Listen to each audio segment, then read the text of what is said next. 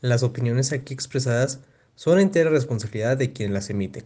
Estás escuchando El Trago Económico, tomando decisiones informadas. El comentario del día presenta. Mi compadre y yo somos los dos licenciados egresados de la UP y pues básicamente estábamos buscando una excusa para tomar y platicar decidimos empezar este pequeño programa, este podcast, en el que vamos a estar hablando de finanzas, de economía, un poco de política, de todos los temas que nos interesan, que nos parecen divertidos, que nos parece que vale la pena platicar con ustedes. Que este programa también va a estar un poco más orientado a entender términos económicos de una forma más mundana. El trago económico, tomando decisiones informadas. Comenzamos.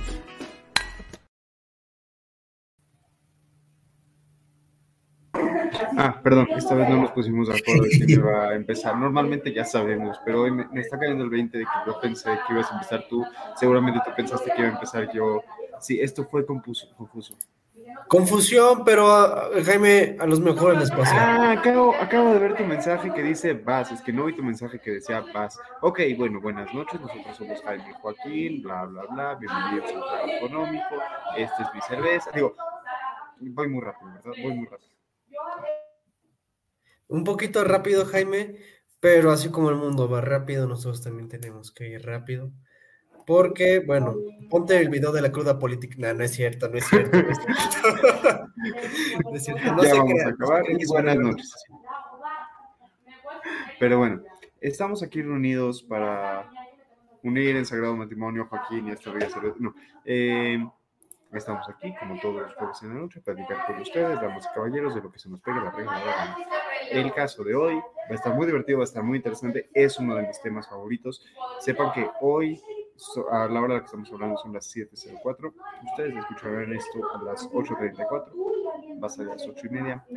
Este, pero bueno, pues, ¿qué te parece si vamos de lleno? Ah, no, perdón, antes que nada, Juax, que me acompaña el licenciado Joaquín Rincón, economista supremo. Joaquín, ¿qué estás bebiendo el día de hoy? Jaime, hoy casi, casi por este, por última ocasión, no sé, porque no sé si romper ya la veda o no, porque llevo un mes y unos cuantos días sin tomar. Entonces hoy estoy tomando agua en la poderosa, en el poderoso termo de la H Universidad, que me está revitalizando porque ando muriendo del, del trabajo. O sea, traigo la mente súper mega recontra hiper saturada porque damas y caballeros, aunque ustedes no lo crean, mover cosas en PowerPoint y crear manuales cansa bastante. No lo dudo ni tantito. Yo tengo una cerveza, una cerveza oscura, que fue la primera que encontré en mi casa, la agarré y salud. Salud, Jaime. No sé qué cerveza sea, la, la, la botella es poco intuitiva, pero claro, porque no nos, nos patrocinen. Justo, como, como todavía no nos patrocina, nadie sabe qué cerveza es, pero si nos patrocinaran, le daría la vuelta. Exactamente, exactamente. Jaime, tengo una buena noticia y una mala noticia. ¿Cuál quieres primero? La mala primero, para cerrar con la buena. Ok, la mala noticia es que como me cambié de ahorita de, de, sede, ahorita no estoy en la sede en la que ustedes luego me ven que yo transmito, por lo cual no tuve a la mano el día de hoy la computadora para poder sacar los insights y toda la cosa de este el shot financiero. Pero pregúntame cuál es la buena, cuál es la buena. Joaquín, te tengo una pregunta. Sí, dime, Jaime. Si un árbol cae en el bosque y no hay nadie que lo escuche, ¿no así hace ruido?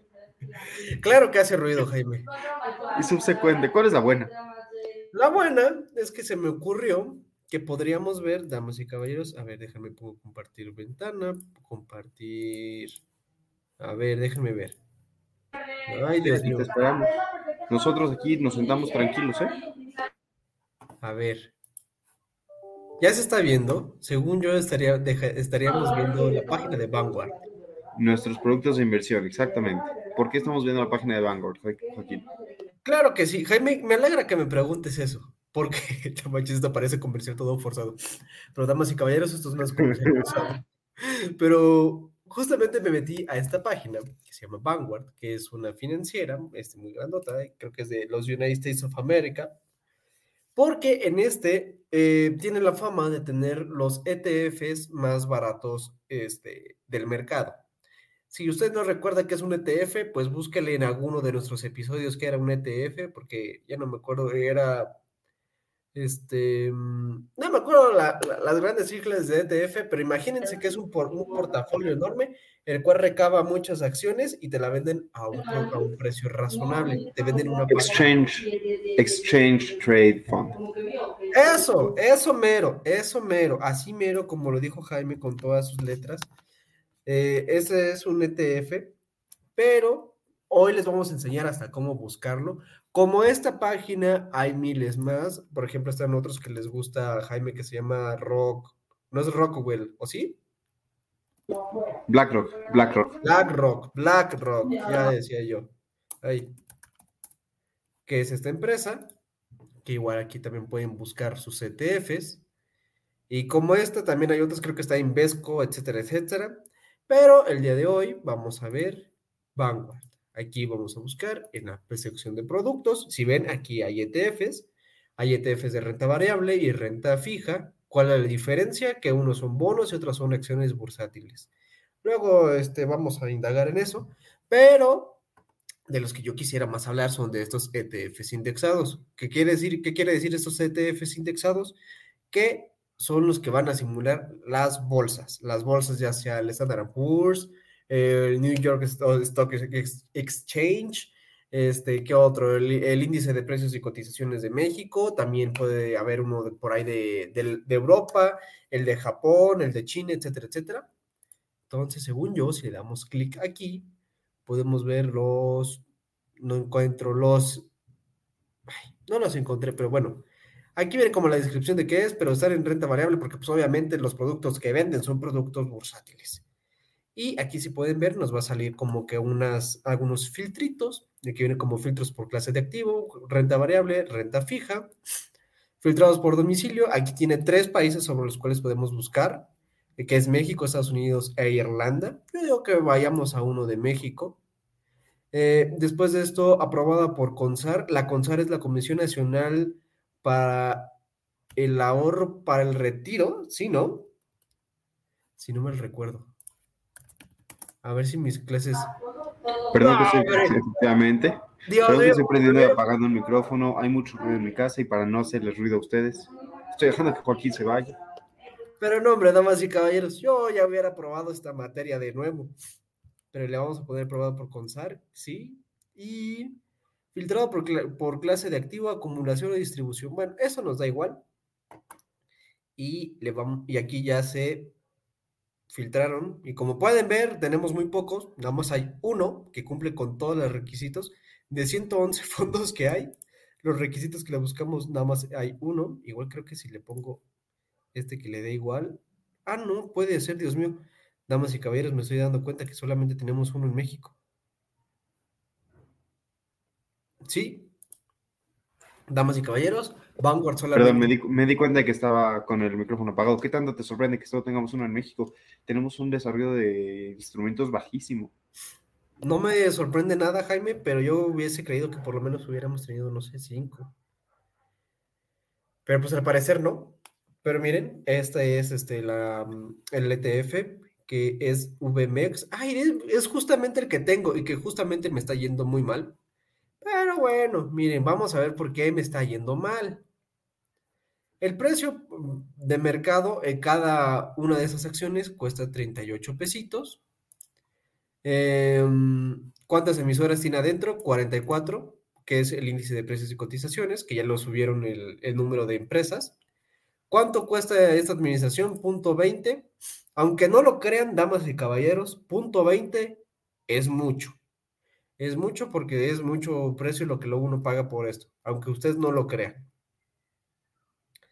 Y pues bueno, aquí podemos ver como que qué es lo que ha pasado desde el inicio. Este ETF tiene vida desde el 27 de septiembre del 2019, que justo creo que este ETF fue hecho y fundado en conjunto con la nueva bolsa de valores, que es la de Viva, que si recuerden tenemos la principal y tenemos la de Viva. Y como pueden ver, su estimado Joaquín compró como por aquí, que costaba como 41, 42 pesos, y le está yendo un poquito mal y ahorita está en 38 pesos. Gracias a nuestro Señor Pero se Jesús. recupera, se recupera. Solamente compré uno. Nada más compré una para traquear el, el mercado mexicano. Pero espero que se recupere como dice, dice Jaime. Se va a recuperar, o sea, justo es, es común o es, es, es lógico que la, bolsa, que la bolsa crezca después de cierto periodo de tiempo. En el largo plazo, los mercados van para arriba. Miren, está este que es como que un, un, un, un brief rápido de, de, esta cosa, pero yo creo que más bien lo que nos... Mira, aquí esto creo que es lo único que podremos rescatar, ¿no? Cómo se divide, pero yo creo que vale más la pena volver acá, que no sé cómo le puedo hacer para que se vea mejor esto, le voy a hacer un poquito más chiquito. Y miren, aquí están los rendimientos. A un año el rendimiento es de 16%. No tan mal, pero tampoco tan bien, porque teniendo en cuenta que luego pagas por ahí algunas otras cosas, pues ya no es que esté muy cerca, pero CETES tiene como por ahí un 11. Entonces son 5 puntos porcentuales. Y aquí este rendimiento, recuerden, en renta variable. Perdón, donde además. ¿Cómo, cómo? Donde además CETES no tiene riesgo. Justamente, CETES no tiene riesgo. Esto sí tiene algo de riesgo, el riesgo sistemático. Y este, recuerden, en renta variable los rendimientos pasados no determinan los rendimientos futuros. Mira, tres años tiene un rendimiento creo que del 12, 14, del 14%. Y pues, pues como que no, no, no, no está tan padre, no está, no está tan padre, ¿eh? El crecimiento si tuvieses 10, la, la, la. La beta y la R, R cuadrada que es si ustedes recordarán, a ver si en algún momento lo recuerdan, que es como que algo con econometría. Esto nos quiere decir que este fondo se apega sí o sí mucho o es básicamente el, el IPC. Eso quiere decir también la beta y la R cuadrada. La desviación estándar es nuestro riesgo. Nuestro riesgo es de, de 18.59%. Es bastante alto. Pero bueno, Mira, hasta viene la relación de Sharp, que yo creo que algún día deberíamos explicar hasta de la relación de Sharp y meternos con el portafolio de mínima varianza de Markowitz, pero yo siento que eso está un poquito más elevado. O sea, perdón, perdón, perdón, déjame ver si entendí. Como no tenemos shop financiero, te mega emocionaste. Tenemos el análisis de este STF. de Viva. Pero bueno. Me, me parece extraordinario, me parece extraordinario. Jaime, aquí hay que solucionar. Aquí como en la vida. A ver. Mira, al final. Sí. Al final la realidad es que de una forma u otra yo voy a tener gran parte del programa, lo voy a disfrutar muchísimo. Así que date, disfruta, aprovecha. hombre, es tu momento. Por cierto, Jaime, ya sé cuando prendes tu micrófono ya no se escucha nada de, de fondo, ¿eh? No sé qué. Sí, ya, ya porque no te puedo ver, pero miren. Se fueron las personas que están haciendo ruido. Aquí está cómo está la distribución de los 40 y... No son 43 como los normalistas. No, no son 43. En estos momentos, ¿verdad? Pero son 42 acciones. Me van a fundar por lo que acabo de decir, Jaime. Nos van a tirar el, la edición. Yo espero que sí. Yo, yo espero que no. No, Jaime, es que esperemos que no. Pero mira, Aquí está cómo se distribuye. Este portafolio se conforma por un 12% de América Móvil, un 11% por Banorte, que no sabía que Banorte ya estaba dentro del IPC, mira nada más. Aquí está uh, FEMSA, FEMSA, que es este, la embotelladora de Coca-Cola, Walmart, Grupo México, Slim, Slim, eh, este no es Slim, pero Slim, es Slim, Slim, Slim. Grupo Bimbo, que no es Slim, OMAP, mira, OMAP está aquí. Azur, este también de las fuertes, vaya. Coca-Cola, FEMSA. Mm. A ver. ¿Se puede ver todo esto? claro que sí se puede, todo se puede en esto. Todo, se, puede. en la vida. Pero bueno, a ver, lo abre rapidísimo, checamos esto y con eso habríamos acabado nuestras. Ay. Control Z, Control Z, habilitar edición. Ahí está, perfecto. Miren, vamos a hacer esto un poquito más. No, es que si lo hago muy grande, como que. No sé quién tiene el nombre enorme. Ah, este. que es como que un disclaimer de que no contiene algunas cosillas por ahí. No sé por qué ahí abajo dice US dólar, algo así, pero bueno, aquí tenemos la gran distribución. Si lo ven aquí, la distribución no lo suma, pero bueno, esto nos debería dar un 100%. Y como ven, yo creo que ya después de Walmart, como que la distribución se va poniendo muy pareja, de un 1% o 2%. Pero si pueden ver, no es una cantidad pequeña de, de dinero ni de acciones. Cada acción pues, por ahí tiene su precio. Por ejemplo, podríamos sacar en promedio cuánto cuesta una acción, por ejemplo, de América Móvil, que cuesta 16, pero no sé si sean pesos o sean dólares. Pero así de fácil lo sacamos. Miren, son 10, 15, 15 pesos, aquí están como en 16. Ah, perfecto, eh, son pesos estos.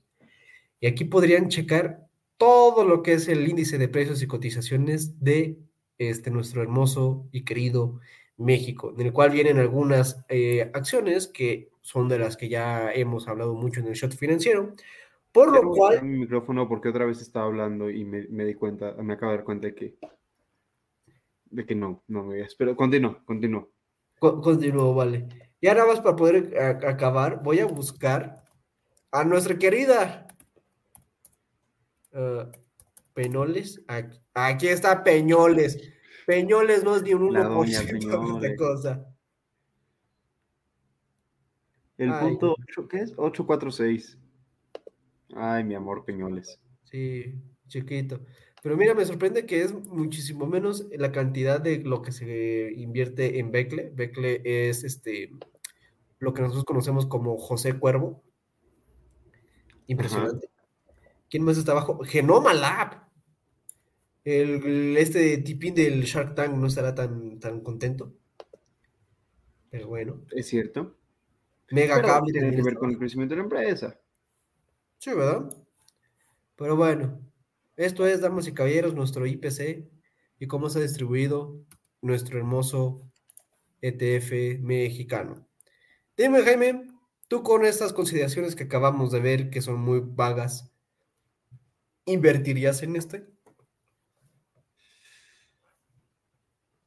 Es buena pregunta. ¿Sabes qué pasa? Es que tengo, soy optimista sobre la economía mexicana en los últimos meses del año, pero no sé si estoy en posición de hacer una inversión de este tipo ahorita porque Jaime está ahorrando para cosas importantes en el mediano plazo. Mm, cierto, cierto, Porque Jaime se va a casar. No, no es cierto. No es cierto. No es cierto. No, no, no, no. no, no. Cabe aclarar, damas y caballeros, y que conste en este programa que a mí no me han invitado a la boda. Ay, ay, ay, no, a mí tampoco. Mm. Es típico, ¿no? Que no te inviten a tu propia boda. Sí, así pasa. Pero bueno. Pero bueno, ¿qué te digo? Damas y caballeros, con ustedes, nuestro shot financiero del día de hoy. Oh, Dios mío. Un shot financiero peculiar y único, pero un shot financiero. Ni funcionó. A nosotros nadie nos va a decir que eso no fue un shot financiero. Exactamente. A mí nadie me va a venir a decir que no puedo. Pero bueno, querido Joaquín, mientras yo trato de sobrevivir a lo que quedó de la semana, cuéntanos del tema de hoy, porque... Me voy al espacio para poder contarlo. claro que sí. Damas y caballeros que nos están escuchando en Spotify o alguna otra de las plataformas que tienen audio y no video, mientras yo estaba hablándole a Joaquín de que, de que no, nos habla el tema y todo eso, de repente Joaquín aparece en el espacio exterior. Así es, damas y caballeros, cambié mi fondo, pero bueno, me voy a mi sala lujosa. Me viene a una casa de los hijos de Andrés Manuel. Yo creo que eso ya nos puede meter en problemas. No, Jaime, no nos meten en problemas porque hay muchos Andrés Manuel en, esta, en este México. Eso sí. Uno nunca está especificando de quién. Yo dije un nombre genérico. Ahora, Eso- que si te queda el saco, póntelo. Totalmente. Pero bueno, damas y caballeros, hoy vamos a hablar de un tema muy requerido, que ustedes no lo han solicitado vía mail y eh, vía este, señales de humo. Paloma ¿Qué se mensajera, llama? no lo olvides. Exactamente. Pero bueno, el tema de hoy es ¿qué vale más? ¿La soberanía o la seguridad de un país? Y ustedes se preguntarán, ¿qué tiene que ver estas dos? Pues mucho. mucho. Sí, dime. Espera, espera, espera. Quiero mencionar algo. Y es algo importante. Sí, sí. Este es posiblemente uno de, mis cinco temas favoritos en todo el mundo. El tema de soberanía nacional es uno de mis, de, de mis áreas así donde sí le sé. Me encanta, me fascina, me enloquece, así que ya nada más quería decir eso. Muy bien, muy bien. Muy bien, muy bueno, pero bueno. Gracias por la oportunidad de expresarme, Joaquín. No, hombre, no hay, no hay de qué. Para, para servirle a usted y a Dios, miren, nomás, hasta me voy de nuevo al espacio. Pero bueno. Este, Estamos bien simples, banda. Hoy mi Joaquín y yo traemos mucha fuerza. Ha sido una semana sumamente movida para los dos. Vaya que sí, vaya que sí, no lo puedo negar. Pero bueno, soberanía y seguridad. ¿Qué tiene que ver esto? Pues ese tema salió nada más y nada menos de ver algunas eh, noticias, algunos speech eh, muy breves de candidatos de Estados Unidos, que no recuerdo su nombre, no me sé sus nombres, la verdad, no sé ni de qué partido sean, si son republicanos o, de, o demócratas. Sí, eh, pero no. eh, curioso- curiosamente ya está empezando a pasar en los dos lados de la balanza, pero la candidata de la que estás hablando, es que eh, empezamos a hablar de este tema porque Joaquín me mandó el video de la candidata en cuestión y la candidata en cuestión es republicana. Precandidata, todavía no es candidata, es precandidata. Precandidata, pero yo creo que le quieren jugar eh, a igual que el Moreno, ¿no? Decir el defensor de la cuarta transformación, para no decirle precandidato. Y una cosa así. Este, estos candidatos de los United States of America de América están alegando que ellos sí o sí van a meterse a México con todo y el ejército para poder proteger a su ciudadanía del fentanilo que llega de algunos grupos delictivos en México. Por lo cual, aquí viene una gran pregunta. ¿Es válido o no es válido que un ejército extranjero esté presente en un país que no es el suyo para poder salvaguardar la integridad de sus ciudadanos? Aquí Claro, antes de que, antes de que se nos aventen a decir, no, obviamente no, no pueden venir a hacer eso. Ni Joaquín ni yo tenemos pensado venir a vender la patria. Ni Joaquín ni yo queremos que los gringos nos invadan. Son unos brutos bárbaros que creen que pueden venir a invadir. Y además no les va a servir de nada. Porque así como en otros países han tratado de hacer esto y no les ha salido bien, en México tampoco les saldría bien y tan cerca de casa no les conviene. No es amenaza, no es advertencia, es una realidad. Biden, digo, eh, gringos.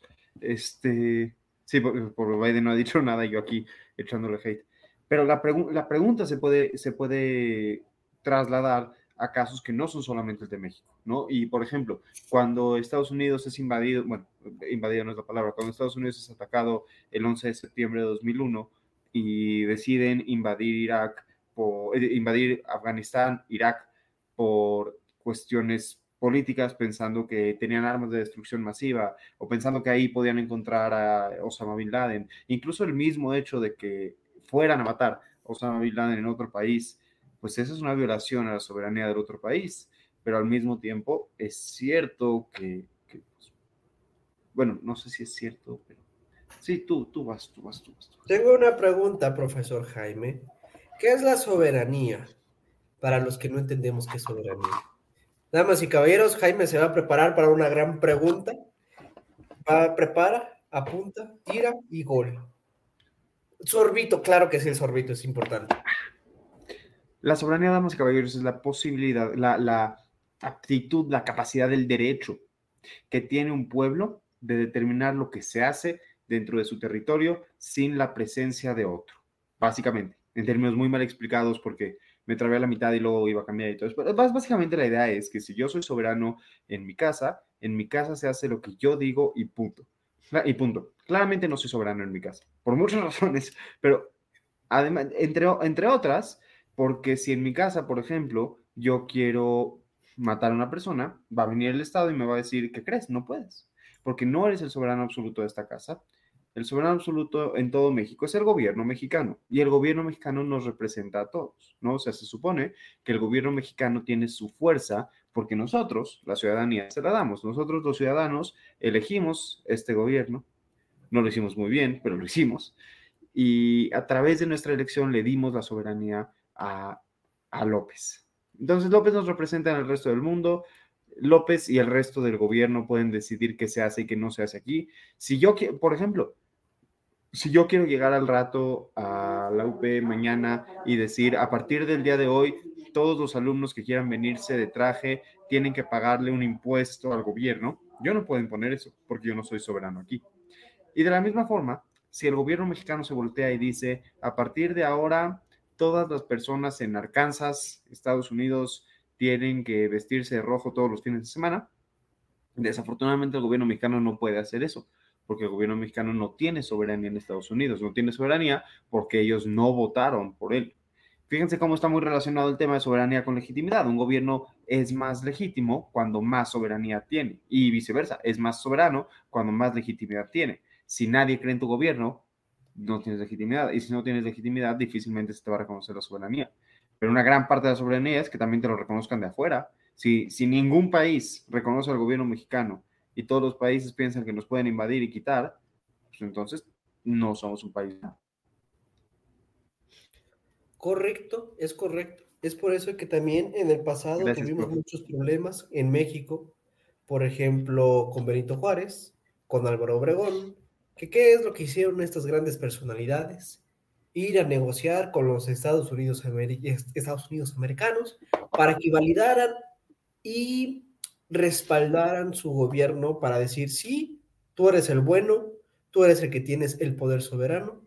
Y así como en, esos hechos, damas y caberos, hay muchos en los que luego hay que eh, México torció las manitas para que pudiesen, pues, tener el poder, ¿no? Pero ahí es otra gran pregunta, Jaime. ¿Alguien es soberano porque los demás se los dicen o es soberano porque lo es así? ¿Es intrínseca al Estado o tiene que ser reconocida por los demás? De hecho, es una gran pregunta que muchos filósofos han debatido a lo largo de la historia. Y es que es muy difícil de decidir, porque yo creo, yo creo, yo creo que la respuesta va por los dos lados. No puedes ser soberano si solo te reconocen adentro, pero tampoco puedes ser soberano si solo te reconocen afuera, ¿no? Y, y hay un caso que me parece muy particular, ¿no?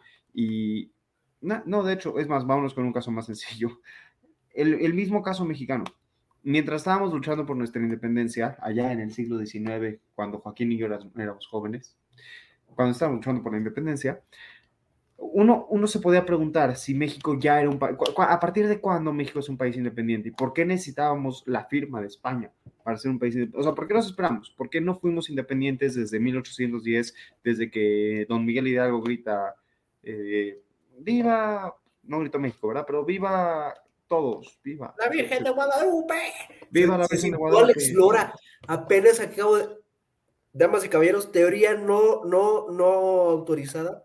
Miguel Hidalgo viajó al tiempo, fue fan del Tri, y por eso es que es que Miguel Hidalgo en Dolores gritó, ¡Viva la Virgen de Guadalupe! Y se fue a luchar.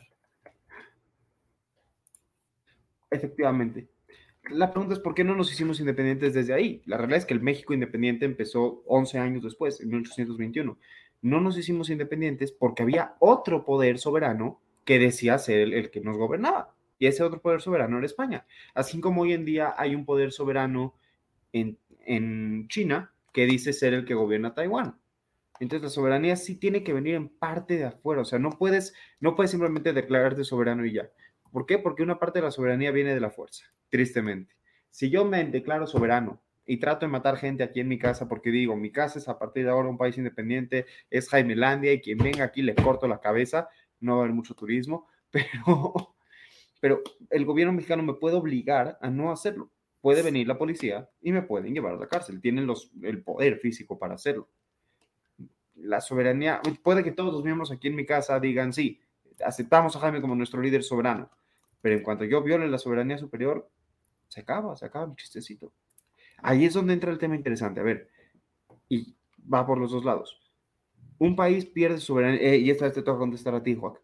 Un país pierde su soberanía cuando se somete a tratados como con Naciones Unidas y todo eso. O sea, si tú dices, yo voy a firmar los tratados de las Naciones Unidas y me voy a comprometer a derechos humanos, todas estas cosas, ¿significa que dejas de ser soberano o todavía lo eres?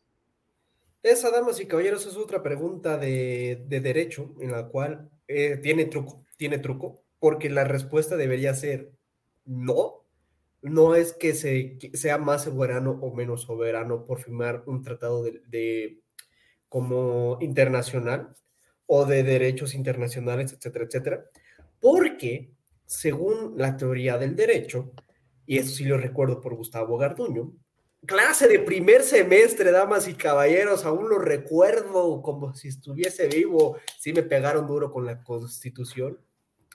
Este, la constitución se supone que está por encima. de ¿Qué fue eso de como si estuviese vivo? ¿Garduño sigue vivo? No, ¿a poco digo? No, ya, Jaime, ya no sé ni qué digo. Mira, la neta es que ya estoy cansado, no sé qué dije. Según yo dije, aún siento muy viva los golpes de la constitución o algo así. Sí, andamos muy cansados, Joaquín. Sí, un poquito, un poquito. Un poquito. Pero bueno, tú sigue, tú sigue, tú date. Pero sí, bueno. Se supone, it's supposed, que la constitución está por encima de cualquier tratado internacional o algún otro reglamento o ley orgánica o este, no me acuerdo cómo se llaman las leyes que se desprenden de la constitución, una disculpa, pero de todo lo demás. Entonces, si la constitución está hasta, arriba, se supone que ningún tratado debería, pues, afectar o contradecirse o estar, pues, pues sí, en contra de la constitución o lo que dicta la constitución.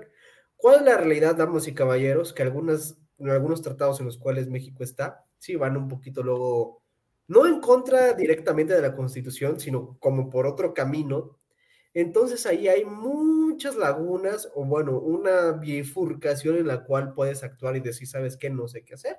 Y ahí es cuando recurres a alguien que sepa muchísimo de derecho para poder sacarlo. Pero, pero sí, a ver, dime, dime, Jaime, dime.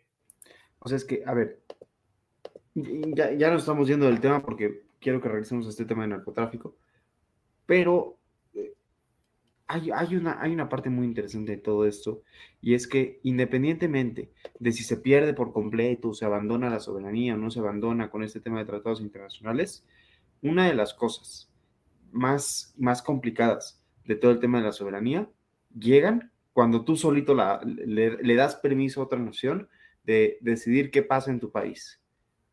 Es, es, es muy denso eso, muy, muy, muy complicado. Porque yo, o sea, no, no sé, te digo, estoy un poco desvariando, estoy muy cansado. Sí, digo, es que también no es cosa fácil la, soberanía, pero mira, antes de pasar a otra pregunta, para después pasar por, por último al tema en el cual estábamos aquí inmersos al inicio, quisiera, damas y caballeros, compartirles para que vean que este programa no solamente hablamos de cosas, este, pues, banales, les vamos a nutrir, entonces igual Jaime, ¿puedes habilitar la segunda pantalla? Espera, antes de eso, me estoy dando cuenta de algo. Sí. Ya sé que vas a, ya vi que vas a compartir y esto está muy jurídico. Entonces, antes de, seguir con el tema jurídico, nada más para hacerle, para no negar la cruz de nuestra parroquia, sepan que la soberanía también va muy de la mano con la posibilidad de hacer lo que tú quieras con la economía. O sea, uno de los temas más interesantes del siglo XX y de la Guerra Fría era cómo un país quería decirle cómo llevar su economía al otro. ¿Cómo? A ver, ¿cómo funcionaba eso de que en la Unión Soviética tú eras un país soberano, pero que también era parte de la Unión Soviética y tú podías escoger a tus dirigentes, pero que tú no los escogías, los escogía el partido por el que tú no votaste, pero tampoco podías votar por ningún otro. Y entonces sí lo escogiste porque no había de otra, pero podían determinar tus leyes económicas desde la madre Rusia y tú no podías hacer nada al respecto más que someterte, obedecer y, ya, porque comer ni siquiera podías el tema de la soberanía económica es súper importante y también va de, la mano con todo el tema de comercio. Claro, México es súper soberano y todo lo que quieras. Aquí en México hacemos nuestros propios billetes y nuestras propias leyes y nadie nos dice qué hacer. Claro, pero a ver, yo quiero ver si Estados Unidos nos amenaza con cerrar la frontera, como hizo Donald Trump, si no vamos a, cambiar algunas de nuestras políticas. Ese también es otro tema, porque digo, la soberanía también tiene bastantes este, connotaciones. Perdón, eh, perdón.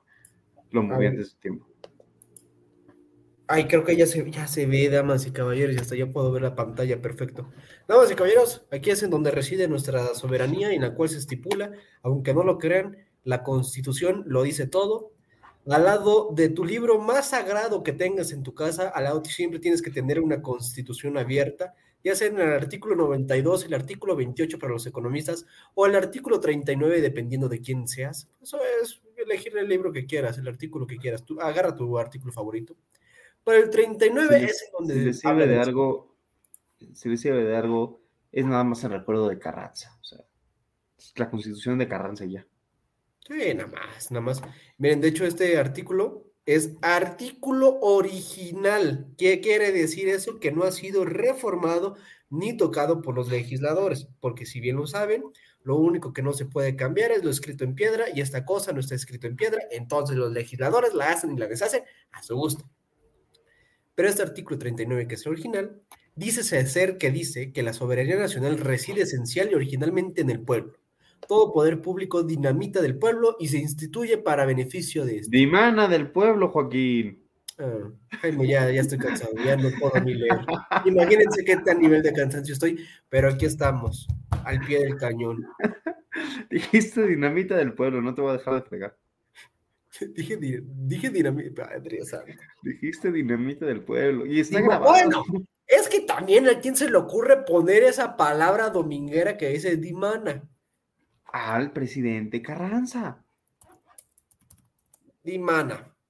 Real Academia Española. Dicho del agua, proceder o venir de sus manantiales. Dicho de una cosa, provenir, preceder y tener origen y tener origen de otra. Para quien no sabía igual que yo que era Dimana. Bueno, Dimana se funda, crece, proviene del pueblo y se instituye para beneficio de este. El pueblo tiene todo el tiempo el inalienable derecho de alterar o modificar la forma de su gobierno. Ahí les va, par de temas interesantes ahí. Y ya con esto podemos, nos puede dar paso muy bien para el tema del narcotráfico. Primero, una, una de las grandes ideas del- de la modernidad es esta idea de que tú gobiernas un lugar porque el pueblo te lo permite. Antes se, entendía que tú gobernabas un lugar porque Dios, los dioses, el destino o la fuerza que usted quiera, había nombrado a los gobernantes, que era algo muy edad media, así bien salvaje. Hoy no. Hoy si gobiernas un lugar se entiende que es porque el pueblo te lo está permitiendo. ¿ok? Nosotros permitimos que López Obrador gobierne y cuando nosotros queramos que deje de gobernar, en teoría podríamos hacerlo. En la práctica es difícil, pero en teoría podríamos dejar de hacerlo. Y la segunda cosa, ahí sí, yo no voté ni votaré por los candidatos que están diciendo que quieren invadir a México. Yo no, no voté por ningún miembro del poder ejecutivo o legislativo de los Estados Unidos, porque yo no soy ciudadano ahí, yo soy ciudadano mexicano. Y entonces mi soberanía indica que yo puedo gobernar sobre este país, o por lo menos influir en el gobierno de este país. ¿Por qué me vendrían a atacar los gringos si, si, a ver, entiendo que estamos en una situación de inseguridad muy grave, pero ¿por qué a los gringos les corresponde venir a resolver eso? Porque, damas y caballeros, tenemos petróleo. Digo, tenemos que darle libertad a los Estados Unidos de América. Pero es una gran cuestión, ¿no? Porque, ¿por qué justamente, por qué Estados Unidos nos tendría que venir a invadir por, por este, ¿cómo se llama? Por el narcotráfico, por la seguridad de sus, de sus, este, mm, ay, ciudadanos. ciudadanos. Oye, a ver, yo te tengo una pregunta. Sí. Si, si estuvieran entrando drogas y armas a México desde Estados Unidos y México tuviera un ejército más fuerte, ¿tú creerías que nosotros deberíamos de entrar ahí a detenerlos? No, no creo. Como creo que decía Andrés Manuel López Obrador, todo se barre desde dentro de la casa hacia afuera, de los escalones de arriba para abajo. Por lo cual, yo creo y yo diría que lo correcto sería que en tus puntos claves en los cuales tú detectas que se está metiendo la droga, ahí refuerces llegando a tu país y después vayas como un niño chiquito con las pruebas de, ¿sabes qué? Aquí este país está haciendo que se meta tanta droga, vas a la ONU, le dices, tú no haces nada para limpiar la parte de tu jardín. Que digo, nada más le puedes señalar y darle la recomendación de que limpie su jardín. ¿Qué quiere decir esto? Que trate de controlar un poco más al narcotráfico para que no llegue a, a tu país. porque digo, hay bastantes formas creativas en las cuales se supone que se transporta todas las cosas para allá, las cosas ilegales. Entonces, pues si tu soberanía reside solamente dentro de tu territorio y así ya está determinado y está pactado entre todos este, los países, pues tú nada más yo, yo siento que deberías vigilar más este, tus, pues, tus entradas al país. es que parte, parte del problema con todo esto es que pues una, una, de las ideas de la soberanía es que le damos la soberanía al gobierno pues, para que nos cuide, ¿no? O sea, le damos al gobierno la posibilidad de determinar leyes para nosotros porque queremos mayor seguridad. Si no, no estaríamos pagando impuestos, ¿no? O sea, si igual te vas a morir en la calle, ¿para qué le pagas impuestos al gobierno para que, ponga un policía para cuidarte, ¿no? Entonces, partiendo desde esa idea, si el gobierno necesita entrar o sea, si el gobierno de Estados Unidos necesita entrar a México para detener los cárteles que están afectando allá, suena a que, a que podrían hacerlo. ¿Me entiendes por qué lo pregunto? O sea, es que, es que, es que, es que yo no entiendo ¿qué, ¿qué, les dan de comer a esos güeyes para que crean que nos pueden venir a invadir. Pues es que mira, Como que estoy, tratando de jugar al abogado al, diablo y no me sale. Hmm. Históricamente siempre Estados Unidos se mete donde no le llaman. Digo, ¿qué, qué tiene que estar haciendo en, en Ucrania, no? Por ejemplo. Ay, protegiéndolos, protegiéndolos de qué, cada quien, ahora sí. Cada quien sus problemas y cada quien debería estar ahí. Pero bueno, eso ya es otro problema internacional que no.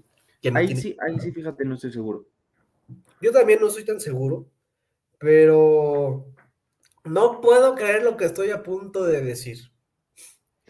Andrés Manuel López Obrador tenía razón cuando dijo, ¿cómo es que le destinas más dinero a un apoyo a Ucrania que para una ayuda humanitaria de que quieres que no pasen migrantes? Que digo, eso es otro problema, que también puedes tocar la soberanía. Pero pues en específico este de, de las drogas, pues es como de, pues inviértele para que no se metan con eso a tu casa. Entonces, esa sería mi respuesta la casa para que no entre. A ver, espera, espera, espera. Ahí tengo, ahí tengo una duda. ¿Tú, tú, ¿Tú estás de acuerdo con que México no invierte lo suficiente en educación? De acuerdo. ¿Y estás de acuerdo en que somos como gobierno bastante gastadores en otras cosas y que podríamos recortar, que lo vimos en la semana pasada cuando hablábamos del presupuesto, ¿no? Podríamos recortar en algunas cosas para tratar de no estar en, en bancarrota eterna. Mi pregunta es, imagínate que, que sale el presidente Josecito Bideno, o sea, Joseph Biden, y dice, este, México no puede seguir gastando tanto en pensiones, tienen que dedicarle más recursos a, educación y a, y a seguridad para que ya no sean un estado donde hay problemas de seguridad y todo eso. Yo, yo, yo pondré en Twitter, bueno, sí, tuviera ganas de poner algo en Twitter, pondría en Twitter de que quién se cree este viejito para venir a decirme a mí cómo gastar. No, o sea, él jamás ha vivido aquí, no conoce el país, nadie le dio soberanía, no tiene, que, que no venga a decirme cómo gastar a mí. O sea, que no venga a, decir que él puede decidir cómo voy a manejar los recursos de mi país. Él no conoce el caso a profundidad. E incluso si lo conociera, no es como que tiene derecho a reclamarlo. Y no es lo mismo un economista canadiense, digamos, que hace un estudio de mercado de Estados Unidos, de, de México y que dice, estas son mis recomendaciones de cómo sería mejor aplicado el gasto. Que es nada más una recomendación, no tiene un contexto político, es un contexto científico. Estoy analizando el gasto. Que un gringo que venga, un político gringo que venga a obligarnos a ver cómo gastar. O sea, lo que voy a decir es que tiene, tiene razón, Estados Unidos debería cuidar su casa primero. Entonces, si está, si está entrando droga, que vean dónde, cuándo, cómo y que lo detengan de su lado, que no se vengan a meter con nosotros. Pero pues al mismo tiempo, ¿qué sabemos tú y yo de cómo están las finanzas en Estados Unidos? O sea, yo no conozco el presupuesto allá, no sé en qué sí están gastando y en qué no. Solo sé que tienen pésimo sistema de salud y que no han querido gastar en eso, y que tienen un muy buen ejército y que en eso sí han querido gastar. Pues quién sabe. O sea, ¿por qué, ¿por qué yo les voy a decir que lo dejen de hacer? Digo, si me quieren invadir, obviamente ahí tengo un punto, ¿no? Pero. A ver, espera, creo que, creo que o yo me caí o tú te caíste un rato. No sé, pero creo que ya regresamos. Yo te estoy viendo perfecto, tú me ves perfecto. Sí, te escucho perfecto. Pero pues Pues sí, ¿no? También yo que les voy a ir a decir en qué gasten, ¿no? Son, son sus pesos, son sus dólares los que los gastan. Pero pues no sé, yo siento que eso deberías hacer tú, digamos, como México, de que limitar o tratar de fulminar a estos narcotraficantes, no como lo que está haciendo ahorita. Y pues adoptar estrategias para que no se lleven, o bueno, que no se exporte, dicho de una mala manera, fentanilo o esas drogas que son las que últimamente se llevan para allá. Mira, al final del día creo que si Estados Unidos nos invade sería un error gravísimo, sería una violación a nuestra soberanía y por favor, damas y caballeros, desde ya que no se los pinden como que nos están salvando del narcotráfico, no nos están salvando de ni madres, donde meten la nariz a sus güeyes, se nos meten en un problema al país de origen y al país de destino. Exactamente. O sea, eh, los gringos, si se meten, se meten de fondo. Y al final, si bien es cierto que tampoco nosotros nos podremos meter de su lado y decirles cómo gastar y todo eso, porque es parte de la soberanía, hay un punto, México podría estar haciendo más para detener el narcotráfico, pero no, no. Es que el tema, justo es todo un tema, ¿dónde, ¿dónde se dibuja la línea entre soberanía y seguridad? O sea, si Estados Unidos hubiera decidido que Europa tenía suficiente soberanía como para no intervenir en la Segunda Guerra Mundial, pues capaz que Alemania ganaba, ya sabes y nadie hubiera querido que los nazis me mataran. No sé, e, eso siento que tiene que ver con, no, pues sí, con la misma cuestión de seguridad. Pues Pero bueno. ¿Por qué está mi pantalla viéndose roja? Es lo que no sé, Jaime. Jaime, te vas a quedar sin cámara. Oigan, hoy estamos en una en un límite de tiempo severo, así que Vamos a pasar a la cruda política porque nos pidieron que nos mantengamos dentro de cierto rango. Pues para que no sea tiempo, vamos a crudear a gusto. ¿Te parece, Joaquín? Vamos a darle. A la una, a las dos.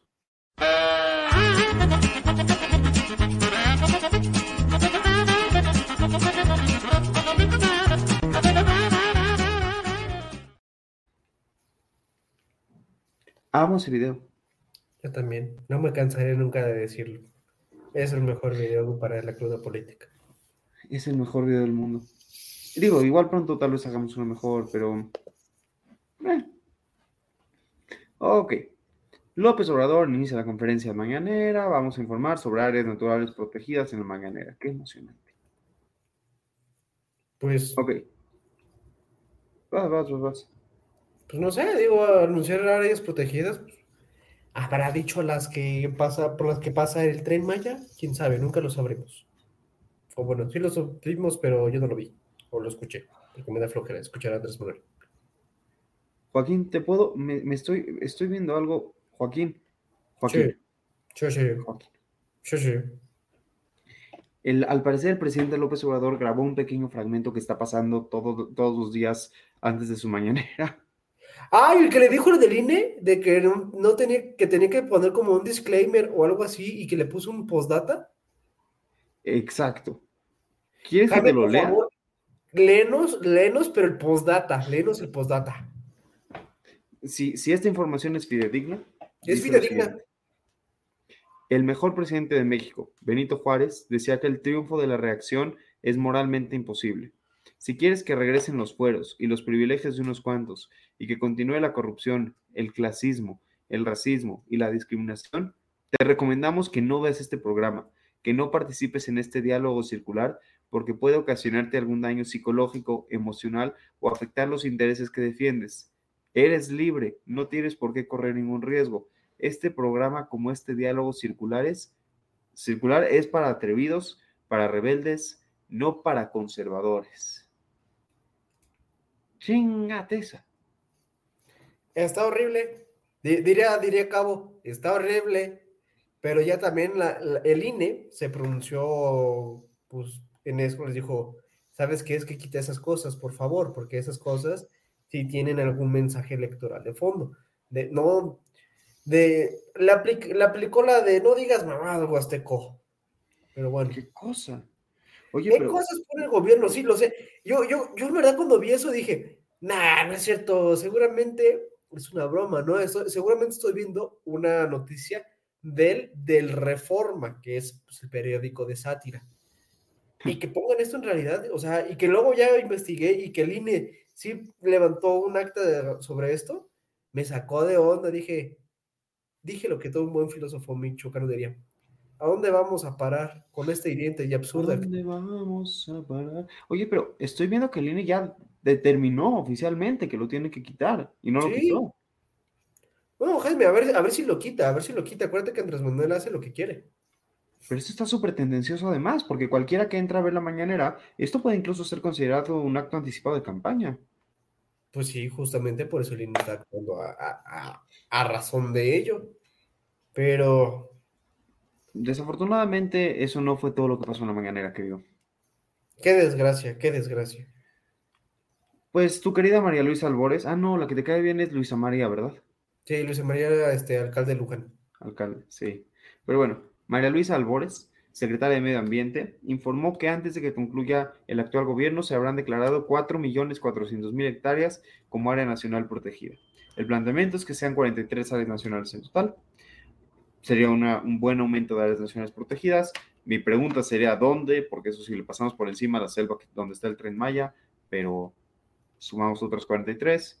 No, eso, eso que acabo de decir estuvo mal, porque yo sí estoy de acuerdo con que se construya el tren Maya, así que bueno. Ah, yo, yo creo que ibas a decir que eso sonaba muy mal porque dijiste sumamos 43. No, Ah, ya- no, no, no, no, puedo. Eso lo dijo. Eso lo dijo la, la secretaria, Mensajes subliminales nos está diciendo el gobierno. básicamente. Ya se autorizó el presupuesto para liquidar a trabajadores de Notimex, informa López Obrador. Ya se llegó a un acuerdo para atender a todos los trabajadores de conformidad con la ley, tanto los sindicalizados como los trabajadores de confianza. Lo anunció hoy el día, el, el día de hoy Lopitos en su mañanera. Nada que decir de este Lupito soy. Nada que decir. Ahora, eh, esta te va a encantar. Cuando concluya su sexenio, el presidente López Obrador prevé que disminuya más la pobreza en México. Fíjate en cómo está eso. No dijo que prevé que disminuya la pobreza, dice que prevé que disminuya más, como si ya hubiera disminuido. Pues Jaime sí ha disminuido. No es cierto, no se crea, no se crea que no les den a tole con el dedo. Que no les den la torre con el dedo. A ver, ¿qué- López Obrador que se siente ¿A las- la mm, seguridad? No, pobreza. pobreza.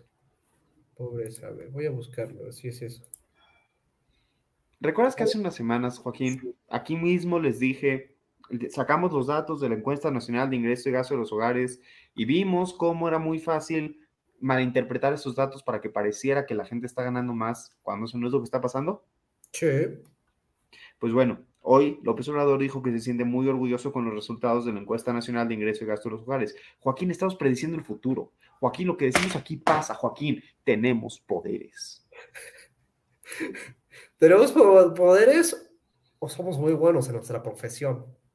También eso, ambas son ciertas. Ambas dos. Somos los mejores economistas de la historia de la humanidad. Gary Becker nos manda a pedir consejos. Adam Smith le pide a Dios que vivamos para siempre. Lo, lo dudo, pero bueno. poderes. Sí, no, no, o sea, obviamente estoy exagerando. Un abrazo a Adam Smith que desde el cielo nos ve todas las semanas. Desde lo lejos, desde el concierto de Juan Gabriel.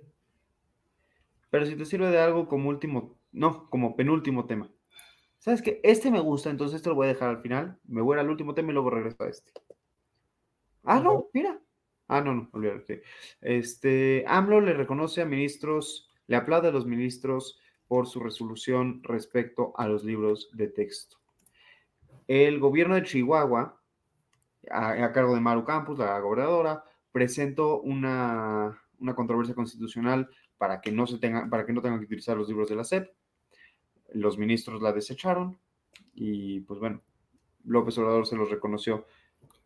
Eh, o sea, qué bueno que por una vez López Obrador no esté atacando a la Corte. Qué lástima que López Obrador solo no ataca a la Corte cuando le conviene. Mira, siempre lo ha atacado, las va a seguir atacando y solamente lo que le convenga lo va a hacer. Y pues tiene que jugar ahí su juego político. Y Jaime, no quiero decírtelo, pero te lo tengo que decir una vez más, por segunda vez, en este programa. Andrés Manuel tenía razón. La pobreza ha bajado. No lo digo yo. Lo dice el Coneval. Ay Dios, no compartí la, la pestaña correcta. O sea, porque pues dije, ay, pues vamos a, vamos a ver si es cierto, ¿no? Y pues mira, Jaime, se ha bajado. A ver, vamos a ver. Población en situación de pobreza. Ah, déjame quitar nuestros nombres de aquí porque me están estorbando. Ya. Población en situación de pobreza. 2016, 43.2. 2022, 36.3. Wow, O sea, Andrés eso está muy impresionante. Wow. Ahora resulta que López Obrador sí redujo la pobreza. No, es que ¿sabes qué? Yo siento que eso es efecto COVID. ¿O no ¿Por sé? qué? A ver, mejor vamos a verlo en, mi- en millones de personas. Antes eran 52, ahorita son 46. A ver, Andrés Pero Manuel no se murieron empezó, 10 millones de personas. Andrés Manuel empezó en el 18, si no mal recuerdo, Sí. ¿no? Sí, sí. Vamos a- Ah, ya entendí. Vamos a comparar el 18 contra el 22, que es lo más cercano que está. Pero ve Entonces, ve el punto del medio. ¿cuál punto de medio, Jaime? Entre el 18 y el 20 aumenta la pobreza de manera muy significativa y después Justo. disminuye. Justo, ¿Qué y eso yo creo que se debió mucho a COVID. Pero, o sea, por esto digo, viéndolo en términos de porcentajes de personas, pues sí disminuyó, pero no sé qué es el No, asterisco. hay un, hay un error ahí, hay un error ahí, ya lo vi, sube. Ajá, a ver. Fíjate en la penúltima columna, población vulnerable por ingresos Sí, esta. y población no pobre y no vulnerable. Ajá. Ahora vete hasta el final. Carencias promedio cero, Ah, pues aquí hay un cero por ciento, cero por ciento de las personas están en una situación en la que no tienen ingresos disponibles. Eso es lo que está diciendo el Coneval. Algo ahí no estamos midiendo bien. Seguramente es porque no estamos entendiendo tú y yo la encuesta. Algo ahí no estamos viendo bien. Ah, es que según, mira, aquí ya te manda a leer unas notas para el 2022. Espera, espera, espera, espera. Sí, ¿Qué te parece si de una vez fijamos el tema para la próxima semana? La próxima semana hablemos de tratar de entender esto. La próxima semana la pregunta va a ser, ¿disminuyó o no disminuyó la pobreza en México durante el sexenio de López Obrador? Nos vamos a meter a Coneval, nos vamos a meter al INEGI, nos vamos a meter al ENIG y vamos a ver datos y vamos a tratar de encontrar una solución, porque ahorita nos queda minuto y medio. Me parece correcto, me parece prudente e iré preparando Y toda un me-. Y todavía me falta un tema de la mañanera que este sí te va a poner de buen humor. A ver, dímelo. López Obrador dice que construir un muro no resuelve el problema de la migración. Por tercera vez en el programa, Andrés Manuel tenía Tiene razón. Vean, hoy estamos bien morenos. Hoy sí, hoy sí López Obrador nos ama. Hoy nos compró Andrés Manuel López Obrador con su ternura. Hoy nos compró con su bondad. Hoy nos compró, nos compró con su comprensión al, al prójimo, al legítimo. Con su belleza suprema y absoluta. Dios guarde a Andrés Manuel López Obrador, Dios guarde a Andrés Manuel López Obrador. porque yo no. Bueno, Síganos en nuestras redes, damas y caballeros. Estén al pendiente por si ven que Joaquín amenaza con matar al preciso. Véanos en nuestras plataformas, damas y caballeros. La próxima semana, neta, vamos a hablar de, de si aumentó o disminuyó la pobreza. Va a estar bueno. Manden lana, manden lana, por favor, manden lana. Hace falta lana. Quiero más cerveza. Hace falta lana. Vean voces universitarias los lunes, si quieren, si les sobra tiempo. Vean Pitácora Internacional los martes, si no tienen nada que hacer. Vean Hora Libre los miércoles. Todo esto a las ocho y media. Pero incluso si se casa su hermana, su tía, su mamá, su abuela, su hija, su novia o usted mismo, vea el trago económico los jueves a las ocho y media. No hay nada más importante que ver el trago económico los jueves a las ocho y media. Dios ve el trago económico los jueves a las ocho y media, pero porque Dios nos ve a todos. Dios ve a todos todo el tiempo y está con nosotros. Para los miembros de mi querida comunidad judía, Haxameach, porque hoy estamos en la fiesta de Sukkot y se dice Haxameach para los demás, pues también Jaxameas, ¿por qué no? Pues, ¿Por qué no? ¿Por qué no? ¿Por qué no? ¿Por qué no? Para Joaquín, que siempre tengas puras alegrías, Joaquín. Gracias, gracias, qué amable, ¿eh? Salud, salud, salud, dirían ahí con el salud. por lo menos. Y bueno, nos quedan 20 segundos, así que. ¿Estás listo? Nos vemos, adiós, hasta la próxima. Oye, oye, ¿te gustó la emisión? Entonces, no te la puedes perder la siguiente semana y recuerda que puedes escuchar